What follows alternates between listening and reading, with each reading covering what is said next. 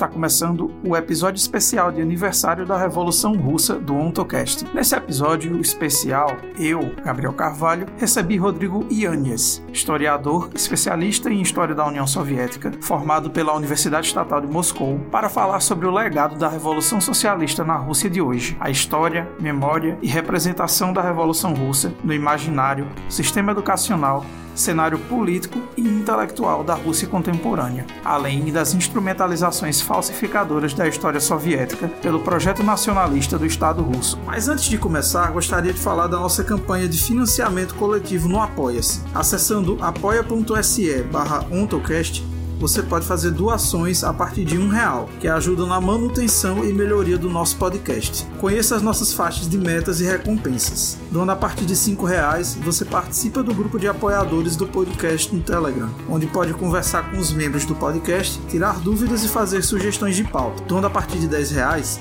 você participa das lives do podcast. E doando a partir de 20 reais, você participa do sorteio de livros e brindes comunistas. Fiquem agora comigo, Gabriel Carvalho e Rodrigo Inhanhas.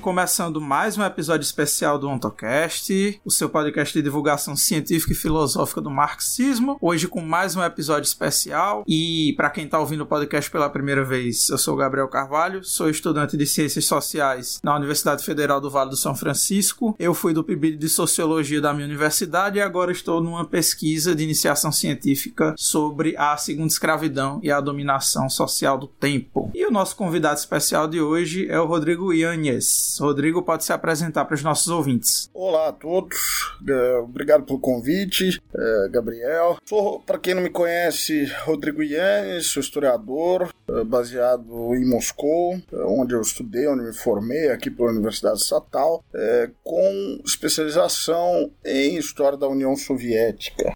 mais período referente ao, ao governo de Joseph Stalin, mas também bastante década de 20, enfim, e uh, acabei tratando em diversos momentos uh, como um todo da, da história da, da União Soviética, da Rússia no século XX. E hoje eu chamei o Rodrigo aqui para a gente falar sobre o legado da União Soviética na Rússia hoje. Eu acho que a gente poderia começar falando um pouco sobre em primeiro lugar, qual foi o legado do fim né, da União Soviética, porque é interessante perceber, e isso aparece em algumas pesquisas, né? O pessoal gosta de dizer que hoje a população da Rússia tem uma certa nostalgia pela época da União Soviética e a gente pode ter diversas hipóteses dos motivos para isso. Eu particularmente penso que era mais por uma questão do país ser uma potência econômica, militar, né? mas algumas pessoas tratam como se fosse realmente uma nostalgia pelo socialismo. Então acho que a gente pode começar por aí falando um pouco sobre o que foi que o fim do socialismo real causou na Rússia e depois a gente pode falar um pouco sobre como é que é que hoje os russos veem um ponto de vista histórico, mas também outros pontos que você possa trazer a Revolução Russa. Olha, eu acho que nessa resposta já está parte da solução do problema é, do,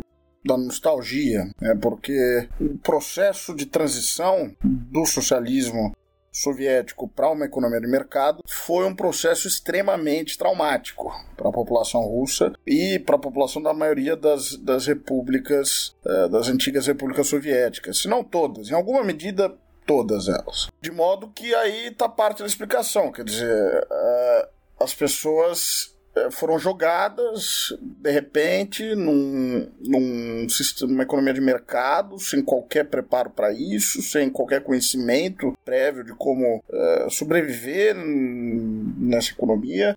Uh, o, a transição foi algo muito rápida, é, nomeada até pelos próprios propositores dessa transição como terapia de choque, então algo repentino. Né? A ideia era fa fazer no tempo mais curto possível essa transição, é, e ela permitiu uma série de distorções. Né? Então, a gente está falando já desde o final da década de 80, quando, sob a bandeira da perestroika, começa uma série de reformas econômicas algumas das quais começam a introduzir elementos de mercado, por exemplo, a, a lei, a nova lei das cooperativas que virtualmente é, permite uma atividade é, privada ali em uma escala média pela primeira vez desde a NEP, da nova política econômica do Lênin, e, e, essa, e essa, esse processo começa a ganhar um volume muito grande, quer dizer, até sai do controle das autoridades. Se a gente for acreditar na palavra do Mikhail Gorbachev, o último líder soviético, em determinado momento se perdeu o controle sobre a situação e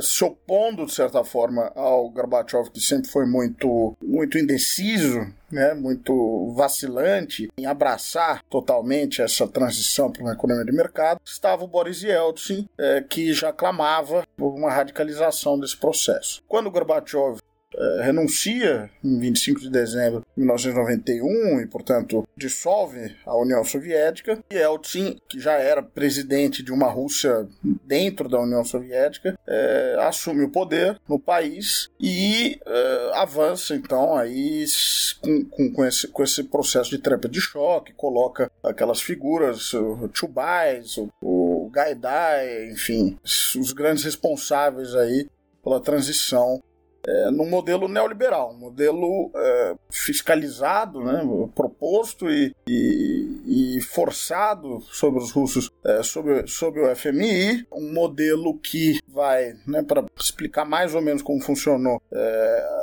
a ideia era distribuir títulos de privatização para todos os cidadãos. Então, cidadãos que trabalhavam em determinada empresa estatal tinham a prioridade em adquirir, ele, né, já todo mundo adquiria um, certo número de títulos, e esses cidadãos que trabalhavam em determinada empresa tinham ainda a prioridade de adquirir títulos de privatização dessa empresa. Agora a gente está falando, né, se a gente for falar das gerações que chegam aí na faixa dos 50, 60 anos nesse período, são pessoas que viveram a vida inteira é, numa economia socialista e de repente são jogadas né, nesse mundo, nessa economia de mercado, é, num, numa situação de caos econômico em que muita gente perdeu emprego, em, em, que há inflação pela primeira vez desde o final da guerra. Né, a União Soviética não tinha inflação desde a Segunda Guerra Mundial, é, e aí no final da década de 80 as pessoas começam a lidar com inflação. De repente se retira o tabelamento de preços, se retira uh, o subsídio aos produtos. No caso da agricultura é uma tragédia, quer dizer, Uh, o número de cabeças de, de, de gado, de animais, domé animais de, de corte no geral, cai para cerca de um terço do que era no período soviético. Portanto, há um desabastecimento enorme. Né? Quando se fala das filas na União Soviética, a gente está falando desse período, está falando da década de 80, a partir da perestroika e principalmente já na década de 90. É, e uma pessoa com um papel de um título de privatização, na situação econômica que ela vivia, ela, em parte ela não entendia do que se tratava e em parte ela precisava resolver problemas imediatos. Então foi um momento em que foi muito fácil para aqueles que é, já tinham alguma inserção nas estruturas de poder, diretorias de fábrica, altos funcionários do partido, até membros dos aparatos de segurança, para adquirir da noite para o dia o espólio desse que foi, né, que era o maior, o maior aparato estatal da história. Formando assim, e essa concentração se deu de maneira muito rápida, e forma assim um punhado de oligarcas, né, se fala hoje muito dos oligarcas russos, pois se formaram nesse período. É, um punhado, na época do Yeltsin ali, a gente não, não chegava a 10 pessoas controlando a maior parte da economia russa, literalmente, e virtualmente ditando uh, para o Yeltsin as políticas do, do país. Né? E, enfim, começam disputas entre eles, disputas extremamente violentas, né? A gente sabe de casos mais icônicos, mais famosos, como do Berezovsky, né? Quem não ouviu falar, Berezovsky foi um dos mais poderosos oligarcas da década de 90, uma das pessoas por trás da ascensão uh, do Putin uh, ao poder aqui na Rússia. Também, enfim, uh, era um punhado de pessoas e, e disputando o poder de forma bastante violenta até que nós temos essa imagem da, da máfia russa, tudo isso advém desse período da década de 90. A gente está falando de um período em que, em uma década, a expectativa de vida dos homens é, cai para mais de 10 anos, quer dizer, afeta inclusive a saúde dos cidadãos, o desemprego é galopante, a quantidade de a diminuição da população é de cerca de um milhão de pessoas por ano, no caso da Federação Russa, durante essa década. A gente está falando tanto de dessa diminuição da expectativa de vida, quanto de pessoas eh, imigrando para fora do país. É, mesmo os países bálticos, que são tidos como exemplo eh, de países que eh, conseguiram uma saída mais estável da União Soviética, né? Estônia, Letônia, Lituânia é, são países que se integraram à União, à União Europeia. É, eles perdem, varia de país para país, mas a Lituânia, por exemplo, perde um quarto da população em relação ao que era em 1989. Hoje a, a Lituânia tem uma população que é equivalente à da década de 60. Então, no quesito demográfico, econômico, social, o fim da União Soviética foi uma tragédia. E a terapia de choque, é, ela traumatizou os russos é, de uma maneira que é, as gerações mais antigas, claro que há uma diferença, a gente vai falar sem dúvida sobre isso hoje, há uma diferença grande entre as opiniões aí das gerações mais jovens e das gerações é, né, mais, mais velhas. Agora, o pessoal que vivenciou mesmo esse período da década de 90 acaba tendo uma imagem muito ruim dessa ideia de liberdade econômica. Parte da popularidade do Putin, parte da base de sustentação do Putin, a partir do momento em que ele é, reestatiza algumas empresas, alguns setores-chave, é, intervém na, na economia, Parte dessa sustentação está no trauma causado pela terapia de choque. É, até há uma associação na, na, mentalidade de muitos russos da palavra liberdade com caos e desordem, porque a era Yeltsin é celebrada como um período de maior liberdade. Paradoxalmente, eu considero o período Gorbachev é, um período no, do ponto de vista de liberdade de imprensa, liberdade de, de discussão, enfim, liberdades individuais, até um período com maiores liberdades do que o período Yeltsin.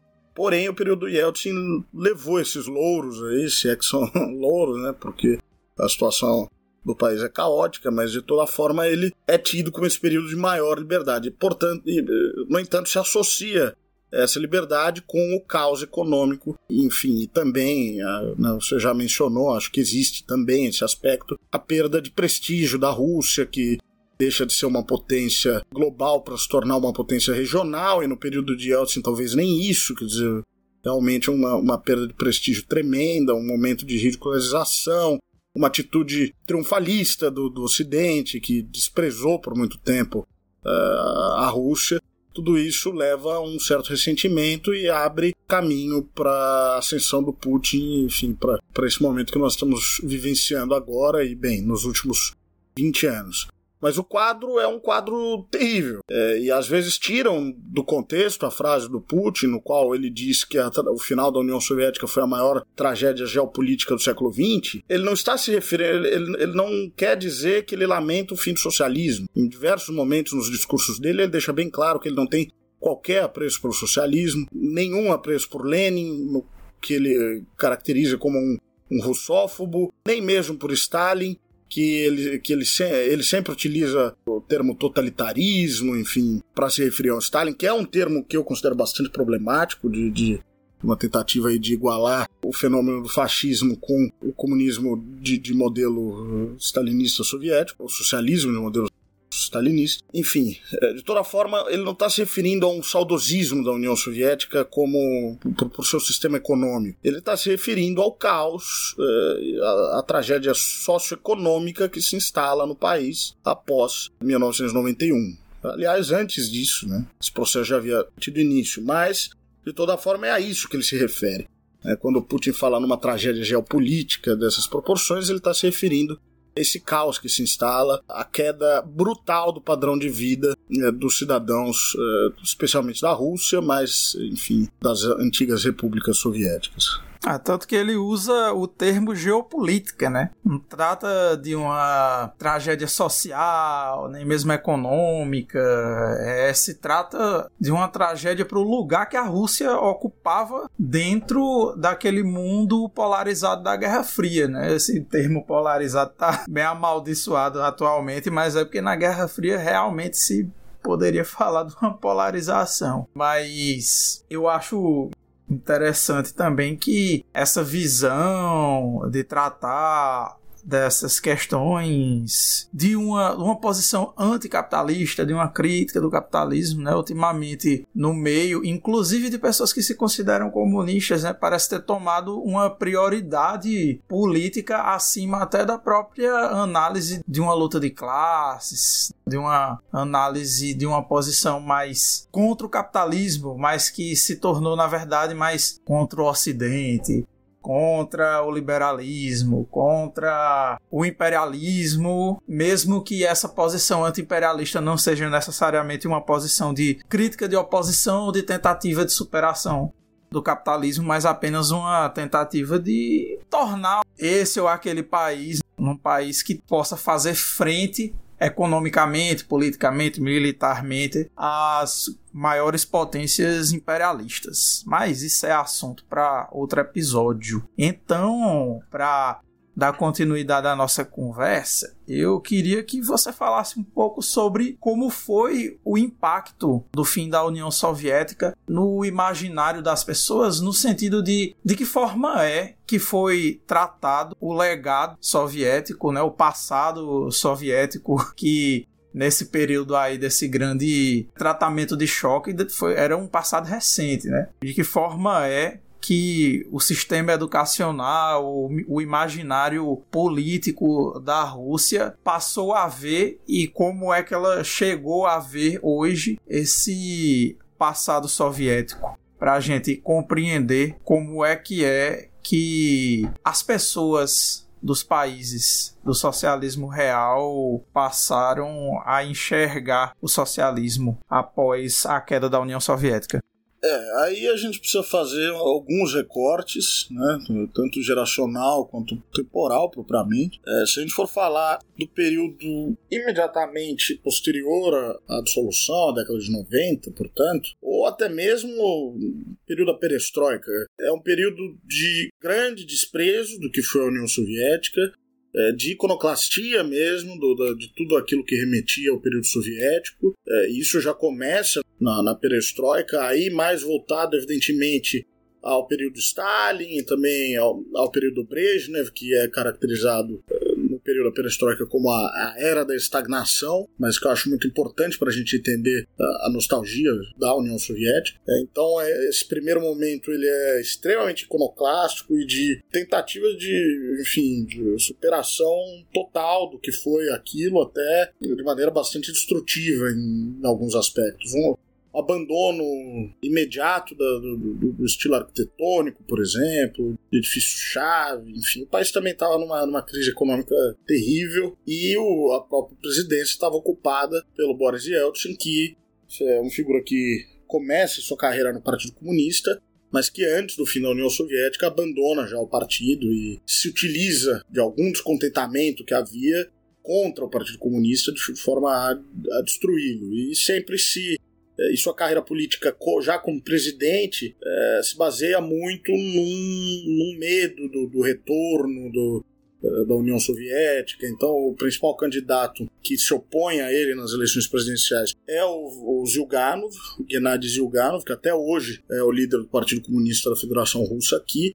É, ele recebe votações expressivas, né? Porque é claro que esse, esse clamor anticomunista, antissoviético, ele não, não é algo universal. Havia muita gente que, e até hoje há, que sentia nostalgia, enfim, falta propriamente que, cuja qualidade de vida caiu drasticamente após o fim da União Soviética e, portanto, é, tinham alguma simpatia com essa ideia de retorno à, à, à, União Soviética. Já em 1993 ocorre a assim chamada crise parlamentar, é, que foi um momento em que houve uma tentativa aí de brecar a, a, maior parte das reformas do Yeltsin e que se utilizava de, de uma memória do, do período soviético, por, às vezes é chamada da última luta dos sovietes, enfim, haver essa ideia de retornar a uma União Soviética dentro das fronteiras da Rússia, mas enfim, uma tentativa de parar aí essa, eh, essa marcha neoliberal que estava sendo encampada pelo Yeltsin. Na ocasião, eh, o parlamento tentou fazer um impeachment do Yeltsin, o vice-presidente se posicionou contra o próprio Yeltsin. É, esses manifestantes se abrigaram na, num edifício aqui de Moscou chamado Casa Branca. Curiosamente, dois anos antes, num, no, no assim chamado golpe de agosto, né? Foi dessa vez contra o Gorbachev. também se abrigaram nesse edifício. Na ocasião, os membros do, do chamado Comitê é, de, de, Emergência do Estado não tiveram, quer dizer, o Yeltsin não teve os mesmos escrúpulos que eles. O Yeltsin, nesse momento, em 91, estava na oposição, estava é, se manifestando contra o golpe é, e os manifestantes não bombardearam, não invadiram a Casa Branca, enfim, não se utilizaram de violência contra o Yeltsin na ocasião, ainda no, sob o governo Gorbachev em 1991. Em 93, o Yeltsin não teve os mesmos escrúpulos. A Casa Branca foi bombardeada, Uh, houve manifestações violentas, eh, repressões violentas aos manifestantes. Até hoje, uh, em Moscou, há barricadas do período nos arredores dessa Casa Branca, foram deixadas como memoriais. Muita gente morreu, o prédio ficou chamuscado. Talvez quem conhece né, a história da Rússia na década de 90 já tenha visto essa imagem, é um, é um, edifício branco enorme, ele ficou chamuscado do bombardeio durante toda a década de 90, uma parte dos anos 2000. É, quer dizer, o Yeltsin não, não teve esse, esse mesmo, esses mesmos escrúpulos e massacrou, enfim, essa uh, última luta dos soviéticos. Então sempre foi é, algo bastante polarizado, é, porém, a partir ali de, do governo Putin, né, mas mais lá para o final da década dos anos 2000, é, a impressão que se dá é que a maior parte da, dos russos ali começaram a fazer as pazes com pelo menos com a simbologia soviética. O Putin restaura é, os símbolos soviéticos nas forças armadas. O Putin é, restaura o, a melodia do hino da União Soviética é, e depois é composto um novo hino sobre essa mesma melodia do hino da União Soviética que até hoje é o hino da Rússia. É, enfim, uma série de símbolos são recuperados. É claro que é uma coisa bastante simbólica, né? O Putin em nenhum momento faz um movimento rumo a, a reformas econômicas, no sentido do socialismo, quer dizer, no, no início até se constrói um, um estado de bem-estar social, mas nos últimos anos ele vem desmontando esse mesmo Estado. Algumas das, dos desentendimentos do Partido Comunista com uh, o governo Putin são justamente esses arroxos que, o, o, o, partido, o governo Putin vem promovendo, aumento da idade uh, de aposentadoria, enfim, uma série de, de, de medidas que é, retiram aí os direitos da, da, das classes trabalhadoras. Mas se restaura aí alguns símbolos, também como uma forma de restaurar o orgulho nacional. A, a Rússia até hoje não, não encontrou uma ideologia para substituir uh, as ideias socialistas. Né? Uh, o, que, o, que tem sido muito falado ultimamente, e com essa guerra ganhou força, é, um tradicionalismo no sentido de é, valores de família, valores de moral, defender até valores cristãos, né? É isso que a Rússia tem, tem tentado encampar como, como sua, seu novo braço ideológico. Mas, de toda forma, é algo que, enfim, tem um, é, ressoa até certo ponto com a população. As pessoas não estão, tá, de fato, preocupadas com valores cristãos ortodoxos. A igreja é, um, é, é, algo muito forte hoje, uma instituição muito forte, mas uma instituição com um poder econômico muito grande, não tanto uma penetração entre fiéis. Muita gente ainda é, não retornou à Igreja Ortodoxa, mesmo após o fim, fim da União Soviética. De toda forma, há essa recuperação que é limitada, é simbólica e também é muito está muito baseada no, no aspecto militar na vitória na Segunda Guerra Mundial, o culto à Grande Guerra Patriótica, que é como os russos é, se referem à, à, Segunda Guerra Mundial, ao período da, né, após a invasão da, da, União Soviética pela Alemanha nazista, portanto após 1941, é, a Grande Guerra Patriótica, esse culto surge no período Brezhnev. No período Brezhnev ali, é, a partir de 64, é, que começam a ser realizadas grandes, é, grandes paradas no 9 de maio, dia da vitória. É quando surge a maior parte das memórias dos generais e do próprio o próprio Brezhnev teve um papel diminuto na, na Grande Guerra Patriótica, mas as suas memórias dedicam boa parte é, do, né, boa parte das memórias são dedicadas a esse período da guerra. Enfim, se cria todo um culto. O Putin ele amplia esse culto da, da vitória, é, e aí restaura o símbolo da, da, do estandarte da vitória, que é uma bandeira da União Soviética com uma costura é, mostrando a, a, primeira divisão a, a, tomar ali o Reichstag em Berlim. Nos últimos anos tem promovido assim chamada é, assim chamado regimento imortal, na qual os cidadãos é, marcham pelas ruas da cidade carregando pôsteres, fotografias, retratos dos parentes que é, morreram ou que combateram na Grande Guerra Patriótica. Enfim, se tornou o principal feriado do ano. Né? Já, já era, claro, desde o período Brezhnev, com muita força, ao lado da, da, do feriado da, da Revolução de Outubro. Após o final da União Soviética, fica o 9 de maio, mas é com o Putin que ele ganha. Né? As paradas militares retornam a ser coisas gigantescas e, e, há uma mobilização social, uma mobilização das massas aí em torno desse feriado. O que um observador desatento pode atribuir à nostalgia do socialismo, propriamente da União Soviética, afinal eles estão carregando bandeiras soviéticas. Não há essa associação imediata. Sim, tem a foice e o martelo, mas as pessoas assumem como um símbolo do, do período, quer dizer, é um, é um símbolo da tomada do Reichstag, é um símbolo da vitória sobre a Alemanha, é um símbolo patriótico é, muito mais do que um símbolo socialista. É, inclusive, chauvinistas absolutamente antissoviéticos podem sim participar dessas festividades sem o menor problema. Não é algo que pareça a um russo, que pareça paradoxal a ele. Não, não existe esse conflito na cabeça de um, de um russo. Ele sabe, né, ele separa na, na sua concepção é, o que foi a vitória e o que foi propriamente a União Soviética como sistema econômico, como ideologia, como alternativa ao capitalismo, etc. E isso, bem, eu, isso eu falo com uma segurança, uma clareza total, quer dizer, qualquer um que comece a conversar com o russo, eu convido quem duvida, né, porque é, é um tema que você mencionou parte do problema ali, né, mas parte da esquerda tem essa até enfim, uma, uma esperança né, de que, ah, veja só, as pessoas estão encampando, empunhando bandeiras soviéticas, há um sentimento é, nostálgico. É, há um sentimento nostálgico, mas não é necessariamente ligado à questão da guerra, e há uma apropriação dos símbolos, sem dúvida nenhuma. E, enfim, quem tiver qualquer dúvida, é, enfim, eu convido a conversar com as pessoas nas ruas, ir nas paradas, enfim, e, e acompanhar os meios, a mídia russa que, e os próprios discursos do Vladimir Putin, fica tudo bem claro que há uma separação clara aí dessas é, do, do, que foi a vitória, do que é essa propaganda patriótica e em até certa medida chauvinista é, e do que foi o período socialista, a União Soviética e etc. Nos últimos anos, talvez, bom, enfim, acho que a gente pode responder ao longo do, da, da entrevista, mas é, nos últimos anos há é, já uma, é, um fenômeno, quer dizer, de é, re, reapropriação de alguns, alguma imagética soviética, mas também dentro do, da lógica do capitalismo.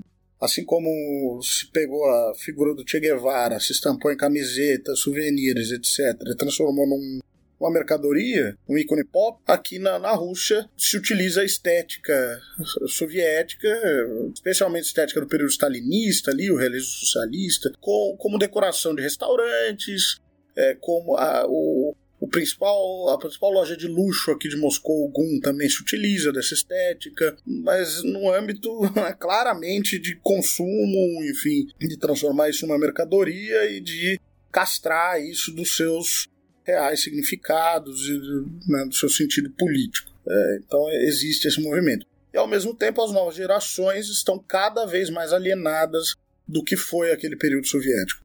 Um desconhecimento tremendo do que foi a União Soviética, um desinteresse enorme é, e, enfim, um, os maiores influenciadores aí da internet, e na Rússia isso é fortíssimo. É, eu diria que muito mais que no Brasil as novas gerações elas se informam, noti mesmo notícias, quer dizer, é, apenas pelo Telegram, pelo YouTube, não se assiste mais televisão.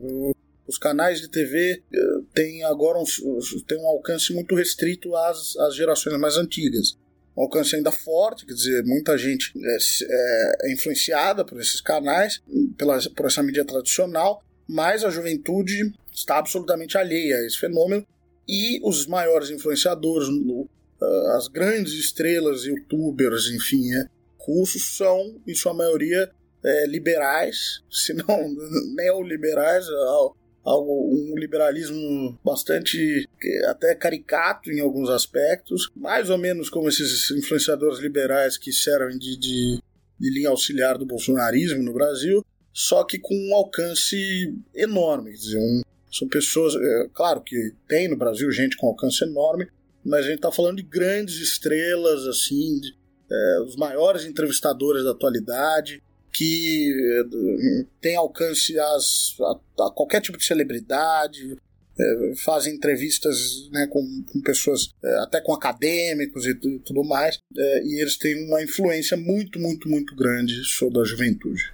E como é que fica assim? Porque hoje ainda existe, né? Um supostamente um partido supostamente comunista na Rússia, mas politicamente falando, do ponto de vista de um horizonte socialista para a classe trabalhadora russa, esse partido comunista, ele chega a reivindicar ou até mesmo propor uma volta a um passado socialista ou propor outra tentativa de uma experiência socialista na Rússia, ou esse partido comunista ele acabou se tornando como outros partidos comunistas da Europa, uma espécie de quase que um partido social-democrata com algumas características até mesmo chauvinistas e que no fim das contas não tem mais como horizonte uma revolução comunista, como é o caso, por exemplo, do Partido Comunista em Portugal, na França, até uns que foram até extintos, como o Partido Comunista Italiano, que inclusive foi um processo de degeneração que começou ainda durante a existência da, da União Soviética. Como é que é o quadro político do socialismo na Rússia desde o fim da União Soviética, mas especialmente hoje, contemporaneamente falando? Olha, o Partido Comunista da Federação Russa ele ainda vive de uma base de nostalgia do período soviético. Agora, com mesmo no discurso, um discurso moderado. Né? Não se fala em revolução em nenhum momento. Inclusive, revolução é uma palavra que não é bem vista hoje na Rússia. A gente pode falar mais para frente, talvez comentar aí a maneira como propriamente a revolução é vista aqui na Rússia, mas o fato é que a, a nostalgia soviética, nostalgia da União Soviética, ela está mais baseada em estabilidade do que qualquer outra coisa. Por isso que falei que o período de estagnação era um período interessante para gente. O período Brezhnev, eh, ali a partir de 65 até década de 80. Porque foi o período de maior qualidade de vida dos cidadãos soviéticos, os melhores índices é, socioeconômicos, então a maior expectativa de vida, é, maior consumo calórico, maior até, enfim, PIB per capita, todos os índices socioeconômicos, eles atingiram um pico ali em meados dos anos 70 na União Soviética. E a maioria deles não foi até hoje superada pela Rússia. Cinco anos atrás, a Rússia atingiu mais ou menos esse patamar, só que já voltou a cair, de modo que a Rússia não superou, em termos de qualidade de vida, de poder de compra, não superou até hoje o que foi a década de 70 na União Soviética. Então, a nostalgia é disso, é de um período em que objetivamente as pessoas viviam melhor. E, e, e muita gente lembra, quer dizer, a década de 70 não é algo tão remoto assim. Né? As pessoas se recordam disso, enfim, recordam é, que seja de suas infâncias e tal. É, então, essa nostalgia ela está ligada à estabilidade. É um período de maior estabilidade, um período de segurança é, nos empregos, um período de qualidade de vida é, e não de revolução. A revolução ela é associada a um período de tremenda instabilidade, é, enfim, guerra civil, caos econômico.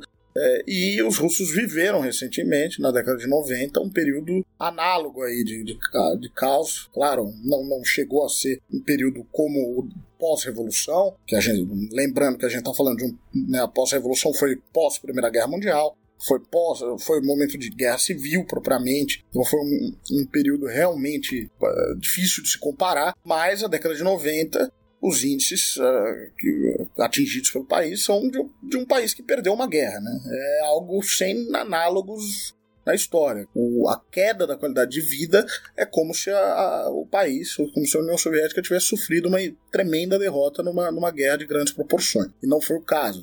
Mas um período de extrema crise e instabilidade, e as pessoas tem um, uma verdadeira ojeriza isso, um verdadeiro é, pavor é, de instabilidade. Até por isso, eu acredito, parte da, da paralisia política que a Rússia sofre hoje, do desinteresse na política que a maioria dos russos tem, e que, portanto, permite que o Putin permaneça no poder sem maiores adversários, né? A oposição virtualmente inexiste aqui na Rússia. Fala-se muito do Navalny, mas ele é uma figura marginal, uma figura que só contempla alguns poucos círculos liberais para-ocidentais, uma figura lamentável do, também do ponto de vista político, com posições bastante complicadas, questionáveis. E isso, mesmo do ponto de vista de um, um liberal ocidental, Navalny é uma figura problemática, mas ele é alçado aí a grande opositora, herói pela liberdade, porque por uma falta, na verdade, de alternativas. E essa falta me parece ligada a essa apatia política é, que os russos vivem, que vem em parte de um, medo de instabilidade. O Putin, o grande trunfo do Putin foi dar estabilidade a partir dos anos 2000, uma maior estabilidade econômica, né, ele encerrou as guerras da Chechênia, a qualidade de vida objetivamente melhorou nesse período, e aí eu não estou nem entrando no mérito de se ele é responsável, se o preço das commodities é responsável. O fato é que, objetivamente, a vida dos russos é, melhorou, os índices melhoraram muito é, a partir do governo Putin, a partir dos anos 2000. O Partido Comunista, ele cumpre um papel de uma oposição tolerada no parlamento. É, não se fala, portanto, em revolução, mas se fala em socialismo, não, não, não deixam muito claro exatamente o que eles querem dizer, em relação ao socialismo, mas se fala em termos, né, jargão soviético, é, ao mesmo tempo que se, acomoda, por exemplo, a Igreja Ortodoxa. Não, não há esse aspecto, por exemplo, do período soviético. Ele não inexiste no, no Partido Comunista, um combate à, à, Igreja Ortodoxa como força reacionária, que é, e é uma das forças reacionárias mais é, visíveis hoje na sociedade russa. E é, é um partido em, que há lutas internas também. Né? Eu estou falando da linha principal do partido, que é a linha do, do Gennady Zyuganov. Ele, é, como falei, ele estava lá na década de 90 se candidatando contra Yeltsin, ele segue hoje como líder em conteste aí do Partido Comunista. Né? Então há uma sensação que mem membros do partido têm de uma certa imobilidade, há, um, há uma, uma disputa interna ali de gente que está descontente com o Zilganov, que muitas vezes é tido como uma linha auxiliar do putinismo, né, uma, uma posição tolerada. É, eles encampam algumas brigas, é, algumas, algumas disputas com o, o partido governista, que é o Russo Unida, por exemplo, questão de aposentadoria, enfim, sempre que mexe nos direitos dos trabalhadores, Evidentemente, o partido se posiciona contra. É, geralmente é voto vencido no parlamento. É, o último caso de vitória é um caso sintomático da degeneração uh, ideológica do partido, que o, a, a, última grande vitória que o partido teve foi para impedir o governo de uh, impor restrições àqueles que não se vacinaram contra a Covid. O Partido Comunista uh, lançou, se lançou nesse movimento contra as medidas do governo Putin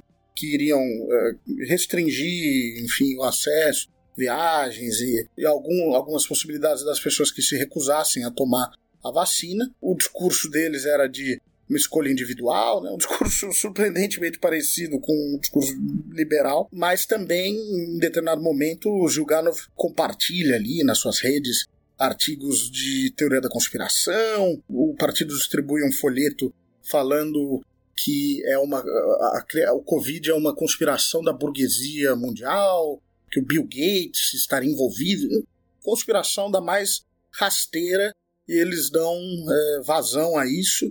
E, enfim, no momento, né, a Rússia foi, depois dos Estados Unidos, depois do Brasil, o país em que mais morreu gente durante a epidemia de Covid, e eles é, se opuseram às medidas do governo para tentar uh, estimular uma maior vacinação. O índice de vacinação aqui foi bastante baixo, também por uma desconfiança que as pessoas têm em relação ao, ao, governo no geral. Então ele se prestou a esse papel e, e, e nesse papel ele, né, surfando nessa onda antivacina, o partido ele conseguiu um, um resultado razoável nas últimas eleições, cresceu bastante para 19% das cadeiras. E, e, e, eles consideram que houve fraude, protestaram contra, contra a suposta fraude e tal. De toda forma, levaram 19%, muito nesse discurso de oposição ao Putin e aos aliados do Putin, que encamparam, a, ainda que de maneira tímida, né, o combate à pandemia, enfim, uma posição pró-vacinação. Forma que né, é muito difícil a gente defender é, o Partido Comunista da Federação Russa é, do ponto de vista ideológico. Existem parlamentares bastante ativos e, e que realizam uma oposição real. Alguns até que foram. Teve um recentemente que foi. teve o mandato é, extinguido pelas suas posições, e há uma luta interna ali. É, não é o único partido comunista do país, existem outros, né, alguns, a maioria são movimentos pequenos, mas existem, enfim, sindicatos, existem organizações de juventude, é, não tem um protagonismo grande, o único partido realmente, o único movimento realmente numeroso é o Partido Comunista da Federação Russa, mas é, existe, existe. E é um fenômeno que eu devo dizer diferente do, do, do eurocomunismo, diferente do, é, do, dos partidos ocident, ocidentais. É um fenômeno bastante próprio, calcado no fim da União Soviética, enfim. Muitas das posições que o Partido Comunista da Federação Russa encampa são posições que no Brasil seriam tidas como conservadoras, socialmente, moralmente, é, bastante conservadoras. É, dá para ver então que o Partido Comunista Russo tem uma posição assim bem diferente, né, daquela que era a posição dos comunistas na época, ainda que, mas isso vai ficar para outro episódio aí do podcast, os comunistas, especial os bolcheviques, eles tivessem mesmo no período revolucionário algumas posições bastante problemáticas. Mas fica para outro episódio isso. Mas dando continuidade, eu queria que você me falasse de que forma é que as pessoas enxergam hoje em dia lá na Rússia o processo revolucionário de 1917. De que forma é que, por exemplo, se dá na própria historiografia russa a forma como eles enxergam o processo revolucionário e também todas as crises que se seguiram a ele, né, como a própria guerra civil o, e todo, todo o processo de disputa política, dos processos dos expurgos stalinistas e tudo mais, até que tenha chegado a uma, entre aspas, estabilidade de que viria a ser aquela norma política, digamos assim, aquela normalidade política dentro da União Soviética até que se chegasse, é claro, no seu período de crise ali, eu considero, né, no, nos anos 70 até início dos anos 80 que vai caminhar, vai encaminhar a Revolução Russa, aliás, melhor dizendo, o socialismo real soviético para o seu colapso. De que forma é que as pessoas na Rússia hoje em dia enxergam a história da Revolução e, e a história da União Soviética? É, eu já pincelei um pouco isso quando falei da questão da Revolução ser enxergada como um momento de profunda instabilidade, portanto, algo a ser evitado, é, mas acho que bastante sintomático é, da maneira como, primeiro, como o governo apresenta essas questões, foi é, a ocasião de 2017, é, portanto, 100 anos da, da Revolução, é, quando houve, né, começou uma enorme discussão de que maneira esse evento seria, vou dizer, comemorado, por falta de um termo melhor, né? É, como esse evento seria recebido, quer dizer, como, como seria tratado é, esse jubileu da Revolução. Num primeiro momento, é, o governo disse que não ia ocorrer comemorações oficiais, né, nada, absolutamente nada. É, depois foi criado um comitê para discutir o que fazer. Esse comitê decide que a, a linha condutora da comemoração seria uma linha de comemorar a concórdia. Né? Então, se 100 anos atrás os russos estavam divididos em vermelhos e brancos, hoje os russos né, já entraram num período de concórdia é, e, e, comemorar, portanto, ambas as revoluções, se não comemorar, é, lidar com ambas as revoluções, né, a de fevereiro e a de outubro. É, então, e, e, que essas comemorações, esses, esses eventos, iam se restringir ao plano acadêmico. Então houve uma série de conferências, houve, enfim, eh, publicações comemorativas de documentos, mas no geral passou bastante desapercebido. Claro que o Partido Comunista e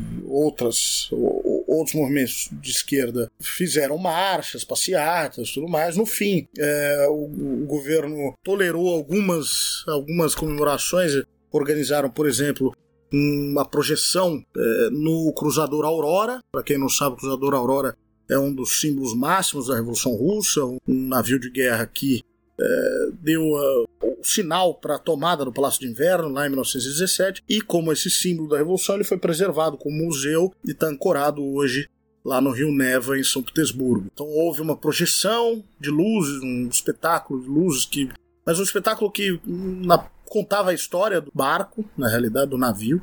Então mostrava o navio atuando na, na guerra russo-japonesa, na Batalha de Tsushima, na, na, Primeira Guerra Mundial e finalmente na Revolução Russa. E houve algumas passeatas e tal, mas no geral, para um evento dessa magnitude, né?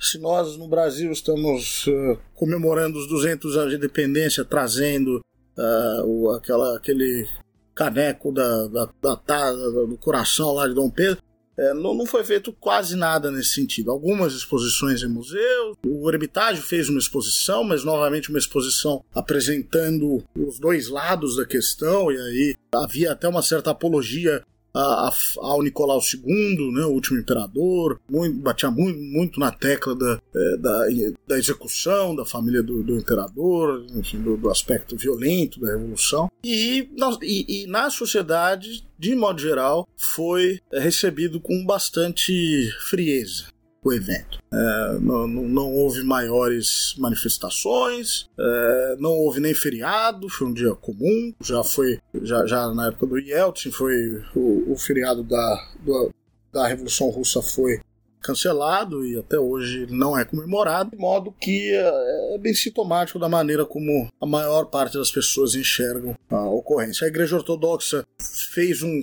tour pelo país com relíquias de mártires que morreram nas mãos dos bolcheviques. A Igreja Ortodoxa, novamente, muito próximo do governo Putin, praticamente um super ministério do governo Putin. É, e, e, ficou, e foi assim, é, tímidas essas comemorações dos, dos 100 anos e basicamente nenhuma voz relevante buscando avaliar o, um, o legado positivo da Revolução. É, inclusive, na época, voltou à, à tona a velha discussão de se deve ou não enterrar o Lenin. Um assessor do Putin disse que é preciso enterrar imediatamente, sem qualquer cerimônia, e, enfim.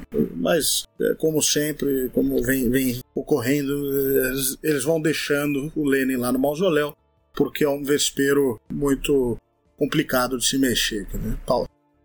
Eles têm, ao, ao mesmo tempo que existe essa frieza, essa passividade, há um receio, claro, evidente do governo é, de trazer memórias revolucionárias à tona. Não é, não é à toa que eles não comemoram, não quiseram comemorar a Revolução. Eles não querem trazer é, à tona né, é, sentimentos revolucionários. E por isso também não mexe no Lenin, porque enterrar o Lenin poderia, poderia causar um, uma pequena insurreição por aqui. De modo que isso, isso é no plano, né, para comentar essa comemoração, talvez um, um, plano do imaginário. A juventude, como falei, eh, tem um desconhecimento enorme do que foi o período soviético, eh, se baseiam muito nas nas obras de televisão, de cinema dos últimos anos da Rússia, que são declaradamente anticomunistas, até caricatamente anticomunistas. Uma delas até fez um certo sucesso aí no Brasil, que foi uma série dedicada ao Trotsky, é, e que, enfim, com pouco respaldo na, nos fatos históricos é, e um, boas, boas doses de anticomunismo. Entre a academia, claro que já é mais complicado. A academia né, eu posso falar melhor do campo da história, ela sofre, evidentemente que sofre uma reviravolta ali no, nos anos 90. Por muito tempo, as cátedras ainda vão ser dominadas por figuras do período soviético, evidentemente, que dominavam a academia no período soviético, não tem como é, substituir da noite para o dia, principalmente né, em, em, carreiras como a da história, que foi, que foi dominada no período soviético pelos historiadores que tratavam de, do, propriamente do período soviético. Então, um exemplo claro é que na Universidade Estatal de Moscou, que é considerada a mais prestigiosa do país, o, o decano da, da Faculdade de História era o, o chefe da cátedra de História da Rússia do século XX, antiga cátedra de História da União Soviética, e ali, lá pelos anos 2000, ele é substituído é, por um especialista em Império Bizantino, que eu acho que também é, é sintomático do que é, a Rússia almeja. Né? Para quem não sabe, o Império Bizantino tem um papel fundamental na história russa. Né? O, a, o cristianismo ortodoxo veio por meio do Império Bizantino, é, existe essa ideia de, de, Moscou como uma terceira Roma após a queda de Constantinopla, da, da Rússia como uma continuidade do Império Bizantino. É, todo, tudo isso no, no nacionalismo russo está no imaginário nacionalista russo e eu acho bastante sintomático que o especialista em União Soviética tenha sido substituído pelo especialista em Império Bizantino. É mais ou menos para onde os russos querem ir para um nacionalismo propriamente russo. E aí a União Soviética é só um capítulo dessa história do nacionalismo russo. É um mero capítulo é, de uma história aí que lenária, muito ligada à, à tradição ortodoxa, etc. Na academia ainda tem esse pessoal da velha guarda, mais, mais afeito ao período soviético. Na década de 90 houve um boom, mas aí Muita, muita gente também, dos assim chamados publicistas, que não eram necessariamente acadêmicos, eram alguns jornalistas, ensaístas, que fazem ensaios extrema, aí, extremamente críticos e até um pouco, né, como falei, caricatos, com eh, exageros do, do que foi o período soviético uma série de lendas que vão entrar no imaginário, lendas, uh, anedotas anticomunistas. Isso vai pipocar muito na década de 90, muito concentrado em história é, dos aparatos de segurança, das guerras, de curiosidades do, do, da liderança, e com, com pouco respaldo é, no, nos arquivos. E é, surge, claro, evidentemente, um pessoal crítico. Pessoal crítico que tem um trabalho mais, muito mais sério do que esses, ah, como os russos chamam, esses publicistas. Também surge e, e, há um, e há grandes disputas aí. Por exemplo, um importante professor da MGU foi, entrou numa,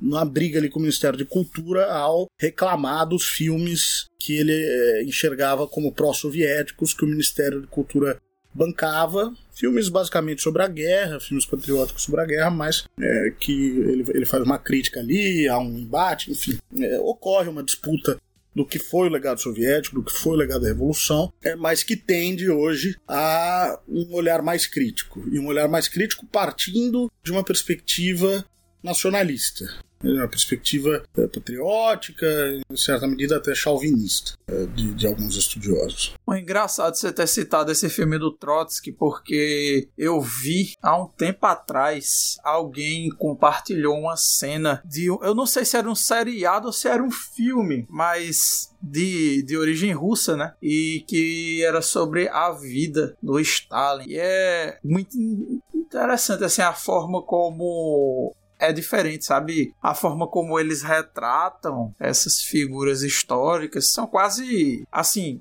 Vendo no ponto de vista de um comunista internacionalista como eu, né? Quase como de uma criação de uns mitos nacionais, como aqui no Brasil a gente teve com figuras como, sei lá, o Getúlio Vargas, o Juscelino Kubitschek e tal. Claro que é, guardadas as devidas proporções, porque a gente tá falando de líderes nacional desenvolvimentistas, não de, para dizer o mínimo, né, para não dizer coisa pior, mas não de líderes socialistas como a gente tá tratando aqui dessas lideranças soviéticas. Aí eu não sei se você teve contato com mais obras desse tipo, se você quiser comentar como é que é na mídia, né, essa esse legado da União Soviética, os filmes, as séries, quer que novelas, não sei, se produz esse tipo de programação na Rússia, porque essa seriado do Trotsky, por exemplo, foi bastante foi bastante pesada assim nas críticas ao processo revolucionário russo e, na minha opinião, bastante caricato, né? Inclusive chegando a um ponto de ter umas questões até meio, sei lá, racistas assim e tudo mais. E se você quiser comentar sobre essas obras, pode ficar à vontade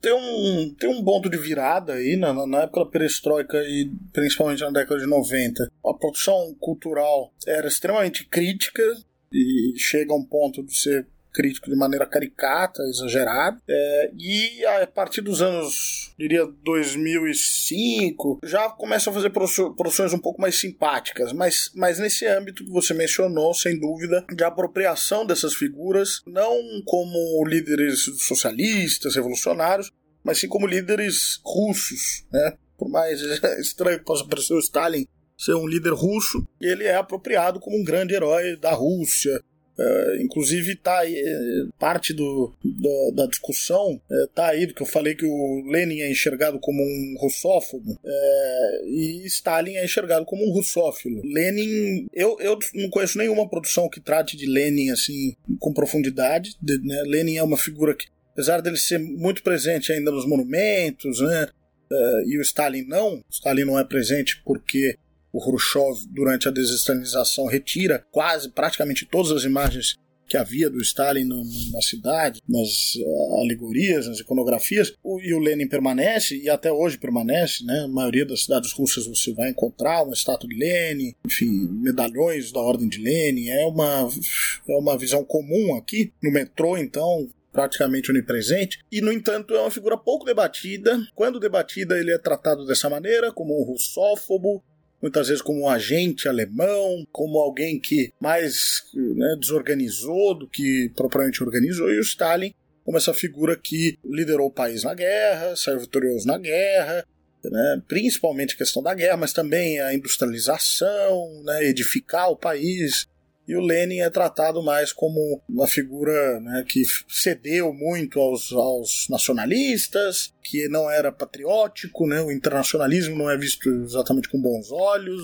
e existe, enfim, existe essa, essa diferença. E por isso Lenin nem é muito, né, nem é muito uma figura tratada na, na indústria cultural. Stalin é muito mais. É, e nos últimos anos, pelo menos nos últimos 15 anos, está com esse fenômeno aí de novelas séries de televisão, o Trotsky foi uma delas, mas foram várias tratando de, person de personagens soviéticos. Então a gente teve uma sobre a Ekaterina Furtseva, que foi a única mulher do Politburo lá do Khrushchev, é, ministra da Cultura na União Soviética. Tem, teve um destino trágico, enfim, se suicidou. Teve uma do Brezhnev, bastante simpática ao Brezhnev, que era uma figura carismática, né? Ele sofre muito com, com essa imagem que ficou dele um homem doente, limitado, né? Isso foi a partir de 75.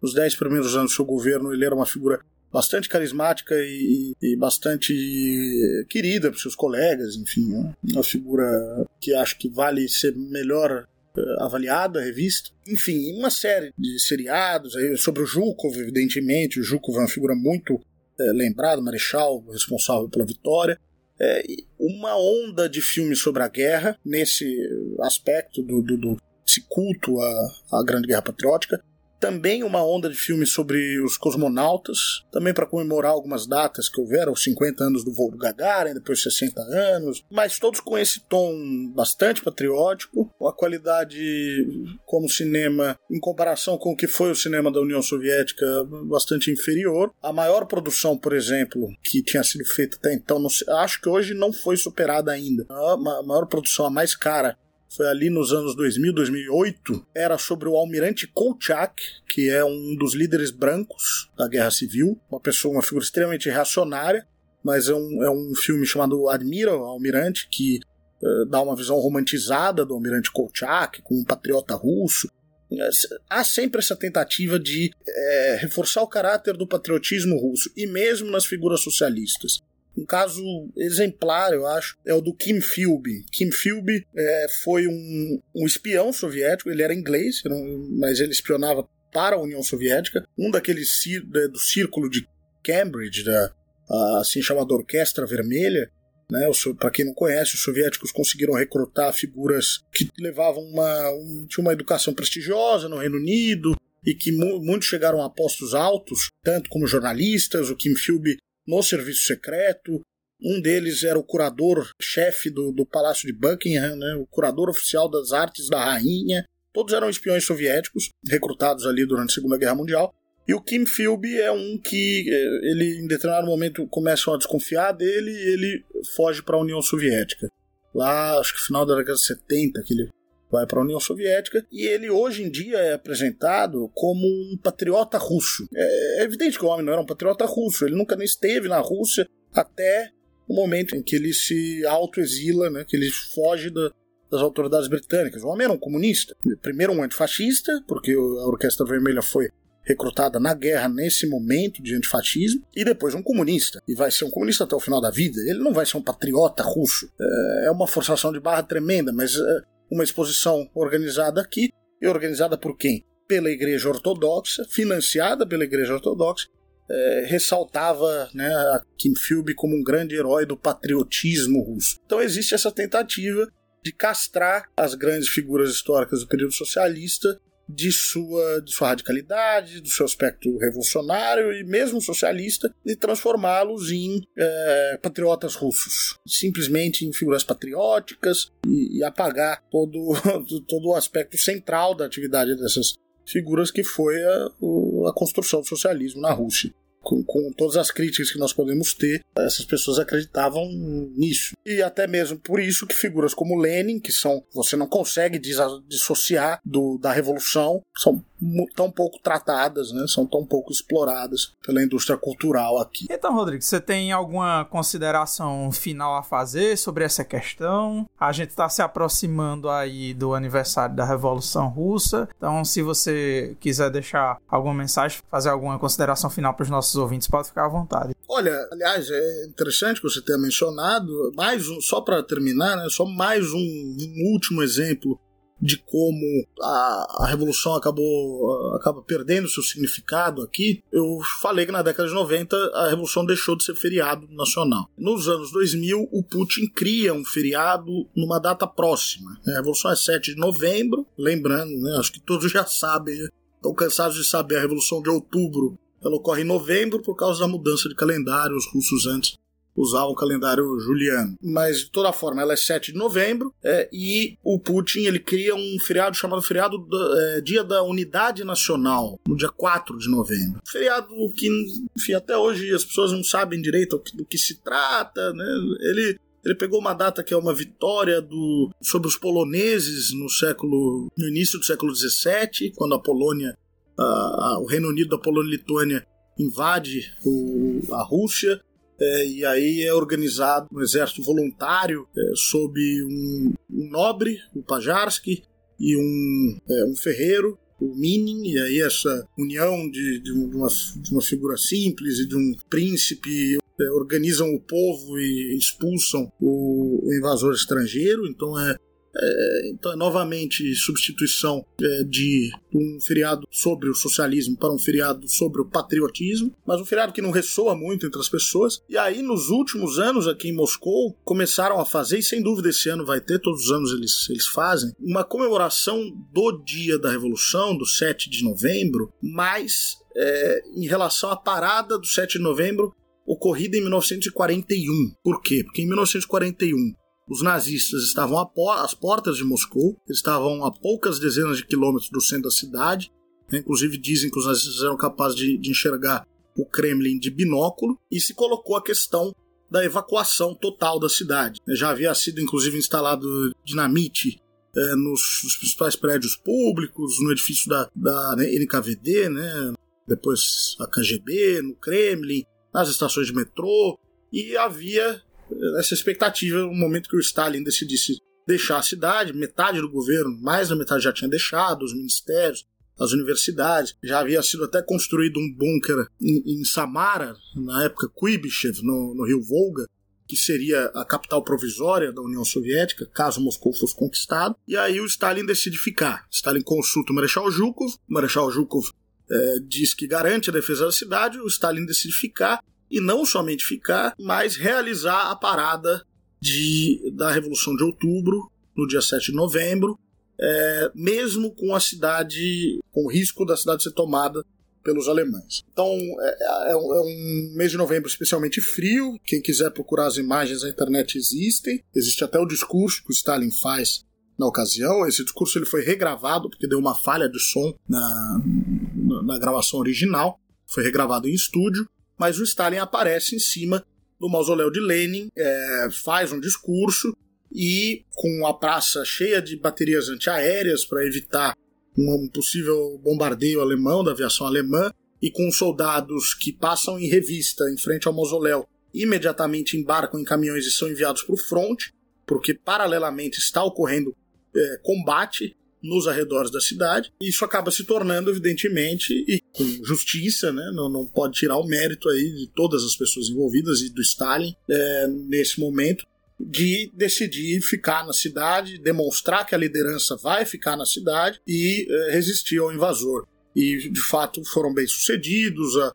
os alemães nunca mais vão chegar próximos a menos de 150 quilômetros da cidade de Moscou, e é a primeira vitória entre todos os aliados, é a primeira vitória contra a Alemanha nazista na, na Segunda Guerra Mundial. E a primeira grande ofensiva começa logo após a batalha por Moscou, em 5 de dezembro.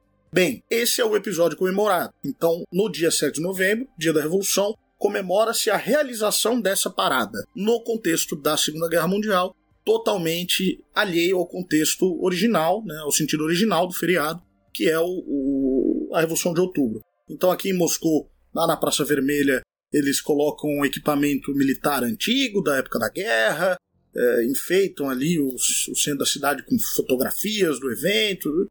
Comemora-se o evento da parada de 1941. E, e, praticamente não se menciona, por mais louvável que seja esse acontecimento, praticamente não se menciona é, o sentido original do, do 7 de novembro, que foi a Revolução de Outubro. Então, é, só essa última esse último comentário para tentar e eu digo isso como uma pessoa que chegou na Rússia com uma expectativa, com uma esperança.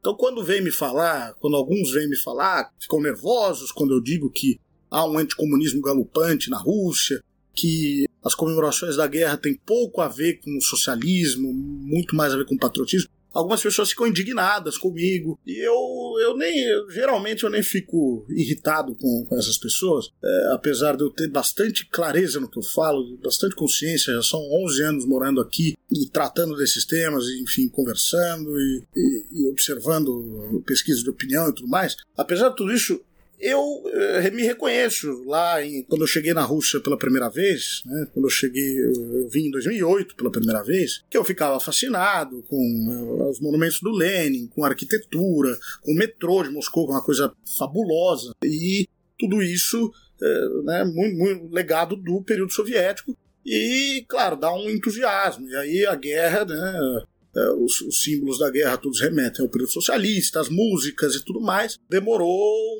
um tempo, alguns anos, para eu começar a perceber que não há, tristemente, é, de fato, um, um, sentimento relacionado ao período socialista. É, o mais perto que a gente chega disso é o saudosismo do período do Brezhnev, do, da era da estagnação, que eu acho, enfim, o nome tem sua razão de ser, mas também pode ser discutido aí mas é, um, um, saudosismo desse bem-estar que o socialismo chegou a proporcionar para as pessoas, é, dessa estabilidade enorme e qualidade de vida comparável bastante grande que o socialismo é, conseguiu proporcionar ali na década de 70. Quanto à guerra, inexiste. Né? É, então, quando me vem falar, ficar indignado que que eu estou dizendo que existe anticomunismo na Rússia, infelizmente o anticomunismo ele está em todas as partes aqui, na universidade. O, eu estudei história aqui.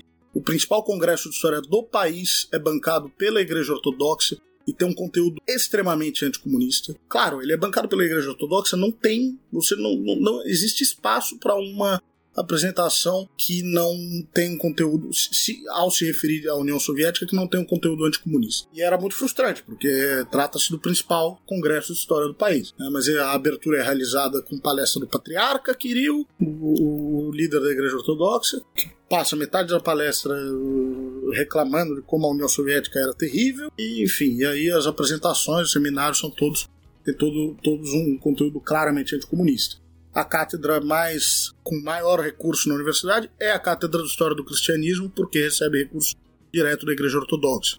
A Igreja Ortodoxa patrocina uma série de exposições, uma série de. tem até museus inteiros dedicados à história da Rússia, chamado Rússia Minha História. Vários museus espalhados pela Rússia, dedicados às dinastias Ryurekovich e, e Romanov, né, os Romanov e os Yurikovich e também as guerras, Primeira Guerra Mundial, Segunda Guerra Mundial. Esses museus se dedicam a esses temas, são patrocinados pela igreja e tem um tom, uma narrativa, um conteúdo extremamente nacionalista. São essas minhas, essas minhas colocações vêm de 11 anos de experiência e, de certa forma, de frustração com a maneira como é maltratado o legado é, da União Soviética, que, enfim, deve ser criticado, deve ser discutido, e críticas vindas principalmente ali do, do, do, do ponto de vista marxista são bem-vindas e é fundamental a gente fazer esse trabalho, né?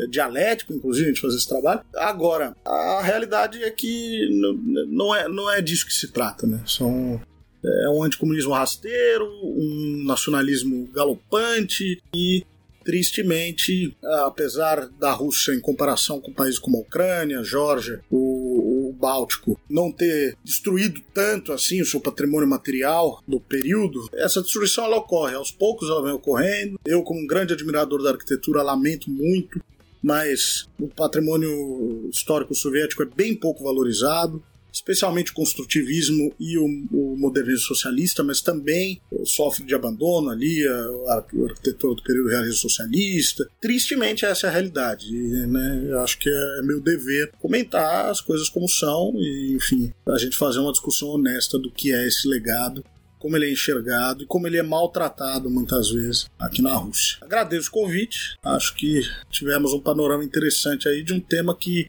não é muito discutido no Brasil.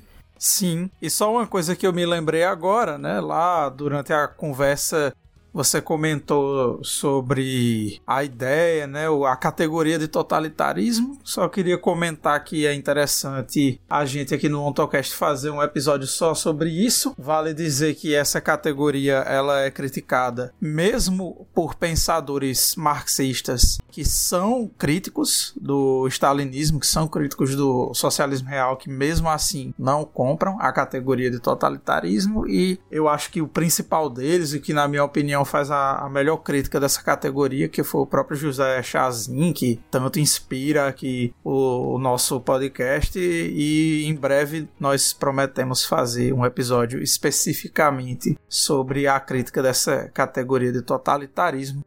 Olha, só acrescentar é, que a categoria de totalitarismo ela é queridinha da mídia, né, de certos grupos liberais, mas mesmo entre não marxistas, o que a gente chama da escola revisionista sobre o período soviético, que não é revisionista no sentido que a gente está acostumado a usar o termo, é, que existem duas escolas históricas de estudo da União Soviética, a ortodoxa, isso eu estou falando do Ocidente, a ortodoxa ali de Richard Pipes, de Robert Service, Robert Conquest, desculpa, Robert Conquest, não Robert Service, que é a que utiliza a categoria totalitarismo e já está muito superada e é muito criticada, é a escola revisionista, e, cuja maioria dos proponentes não, não são marxistas. A gente está falando de Sheila Fitzpatrick, J. Art Gary, o Robert Service, aí sim, com, com, todos os problemas que eu tenho com ele, ele está na, na escola revisionista.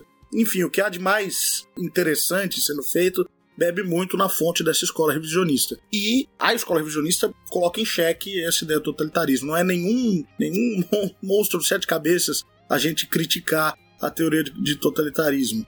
É algo, aliás, é um pensamento predominante hoje na historiografia. Só que na mídia, né, no uso vulgar do termo, ela ainda domina muito. E, é, e quando é feita uma leitura acrítica e, e, e, francamente, um pouco fora de seu tempo, da, do, de livros como As Origens do Totalitarismo, da Hannah Arendt, é, se abraça ainda essa, essa categoria que é muito problemática de todos os pontos de vista. Marxista, marxista sem dúvida nenhuma, mas mesmo de outros pontos de vista, é uma categoria bastante, bastante problemática. Bom, e queria agradecer e, claro, aproveitar a oportunidade para comentar que eu eh, recentemente lancei um curso por uma plataforma chamada Classe Esquerda, é um curso dedicado à introdução, né, o nome é Introdução à História da União Soviética, no qual serão 11 aulas, a maior parte delas, se não me engano, já, já estão disponíveis. É, 11 aulas tratando desde o período anterior à Revolução, 1861, quando da libertação, da emancipação dos servos na Rússia, até 1991, a dissolução da União Soviética. Então, tratando aí de todo o período, um curso bastante é, extenso, apesar de eu de, de, de chamar de introdução, a gente vai tratar com relativo aprofundamento todo esse período e que serve tanto para quem nunca teve contato com a história da União Soviética quanto para aqueles que já têm algum conhecimento. Então, se tiverem interesse, é, acessem aí a classe esquerda e lá estará o meu curso.